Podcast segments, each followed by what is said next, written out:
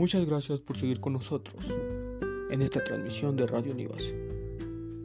Como último le vamos a dar la palabra y los micrófonos a nuestro alumno Aaron Ortiz de la licenciatura de Derecho para que nos hable acerca del derecho de huelga.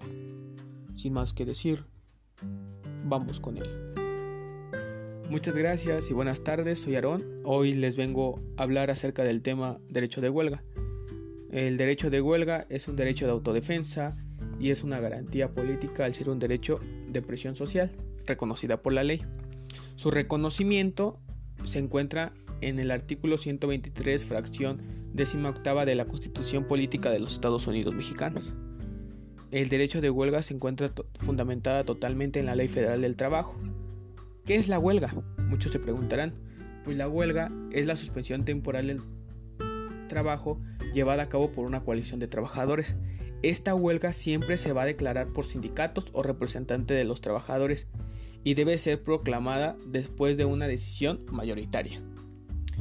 Eh, ¿Cuáles son sus requisitos? Bueno, pues aquí hay tres requisitos, que son los requisitos de forma, de mayoría obrera y de fondo. Los requisitos de forma se refieren a la forma y tiempo que deben presentarse, que se debe dirigir por escrito al patrón y ahí se van a formular las peticiones. Después se presenta por duplicado a la Junta de Conciliación y Arbitraje y por último se da el aviso para la suspensión de las labores o de los labores, pero debe de esto de ser con seis días de anticipación.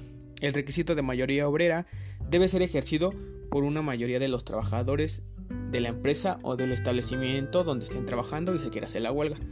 ¿Esto para qué? Para que sea legal y existente. Los requisitos de fondo.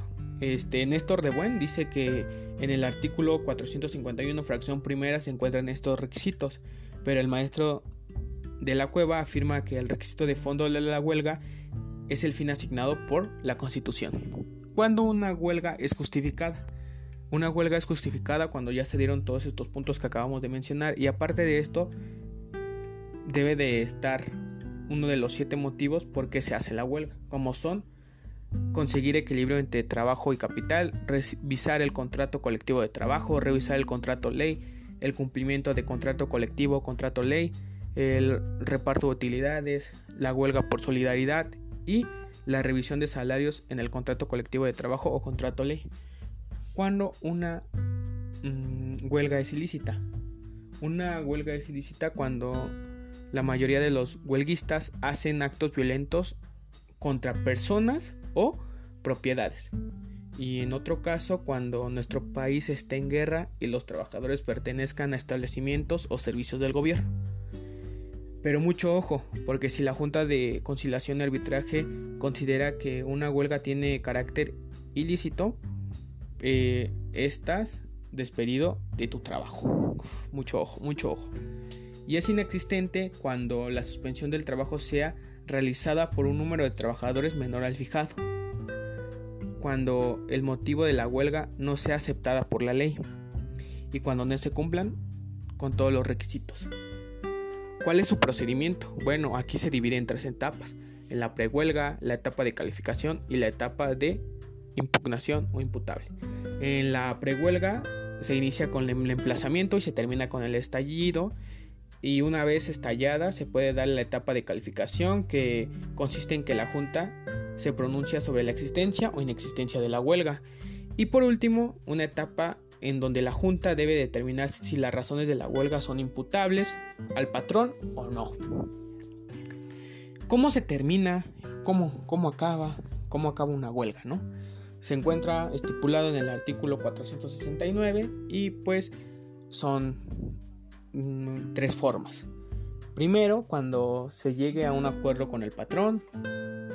Segunda, cuando se elija un intermediario para decidir. Y, y tercera, porque ninguno se decida, ya sea el patrón, el patrón y los trabajadores no, pues no llegan a ningún acuerdo y pues nada, no hay ningún intermediario, nada, pues aquí la Junta de Conciliación y Arbitraje toma la decisión. Como podemos haber analizado todo esto, el derecho de huelga es muy importante para los trabajadores, ya que así este, pueden obtener eh, muchos muchas cosas a favor hacia, hacia ellos como trabajadores. Espero que les haya servido, que les pueda ayudar en algún futuro. Y pues muchísimas gracias por su atención. Y esto fue Radio Univas. Hasta la próxima.